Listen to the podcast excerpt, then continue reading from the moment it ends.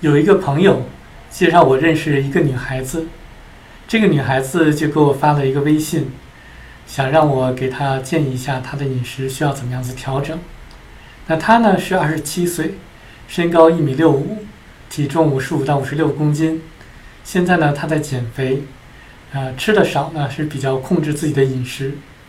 那身体方面呢是属于比较虚弱的那种，手脚冰凉，特别是冬天手脚特别的凉。那他说他的心脏功能比较弱，有的时候呢就需要大喘气，所以呢他不知道是血液还是肾脏有一些虚弱。那他还有很多的白发，他说他还有风湿。那这个的话找到我了，其实呢我也不是医生，我呢就只能用自己的知识来去给他一些有限的建议吧。首先呢，我先看他说他身体比较虚弱。手脚冰凉，我觉得这个情况呢，就是可能能量不足。那他最近在减肥的话，是不是吃的都是素食，没有吃什么热量或者卡路里的这些吃的呢？那心脏功能比较弱，其实心脏功能比较弱的话，很有可能是因为病毒造成的。那有的时候需要大喘气。说明可能运动不是那么足够吧。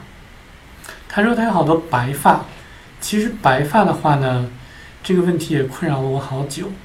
我自己也有一些白发，那我查了很多资料，有些说是根据一些信息吧，可能是因为肾上腺的某些激素的分泌不足造成的。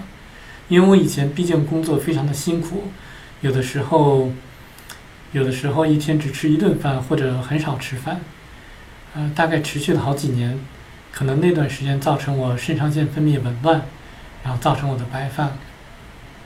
那他说他有风湿，其实风湿的话就是非常明显的一个因为病毒而导致免疫系统攻击自己病毒而造成的一些症状。那在饮食方面的话，我就建议说他能够，呃，着重于。这些攻克或者抑制病毒的一些饮食，其中又包括一些蒜呀、像椰子油啊等等这些东西。那我专门写了一篇文章，就是关于怎么样子抑制病毒的，那不妨可以参考一下。那对于身体比较虚弱、手脚冰凉的话，我建议呢还是吃一些有能量的一些东西，就比如说像三文鱼啊，像一些鸡肉啊。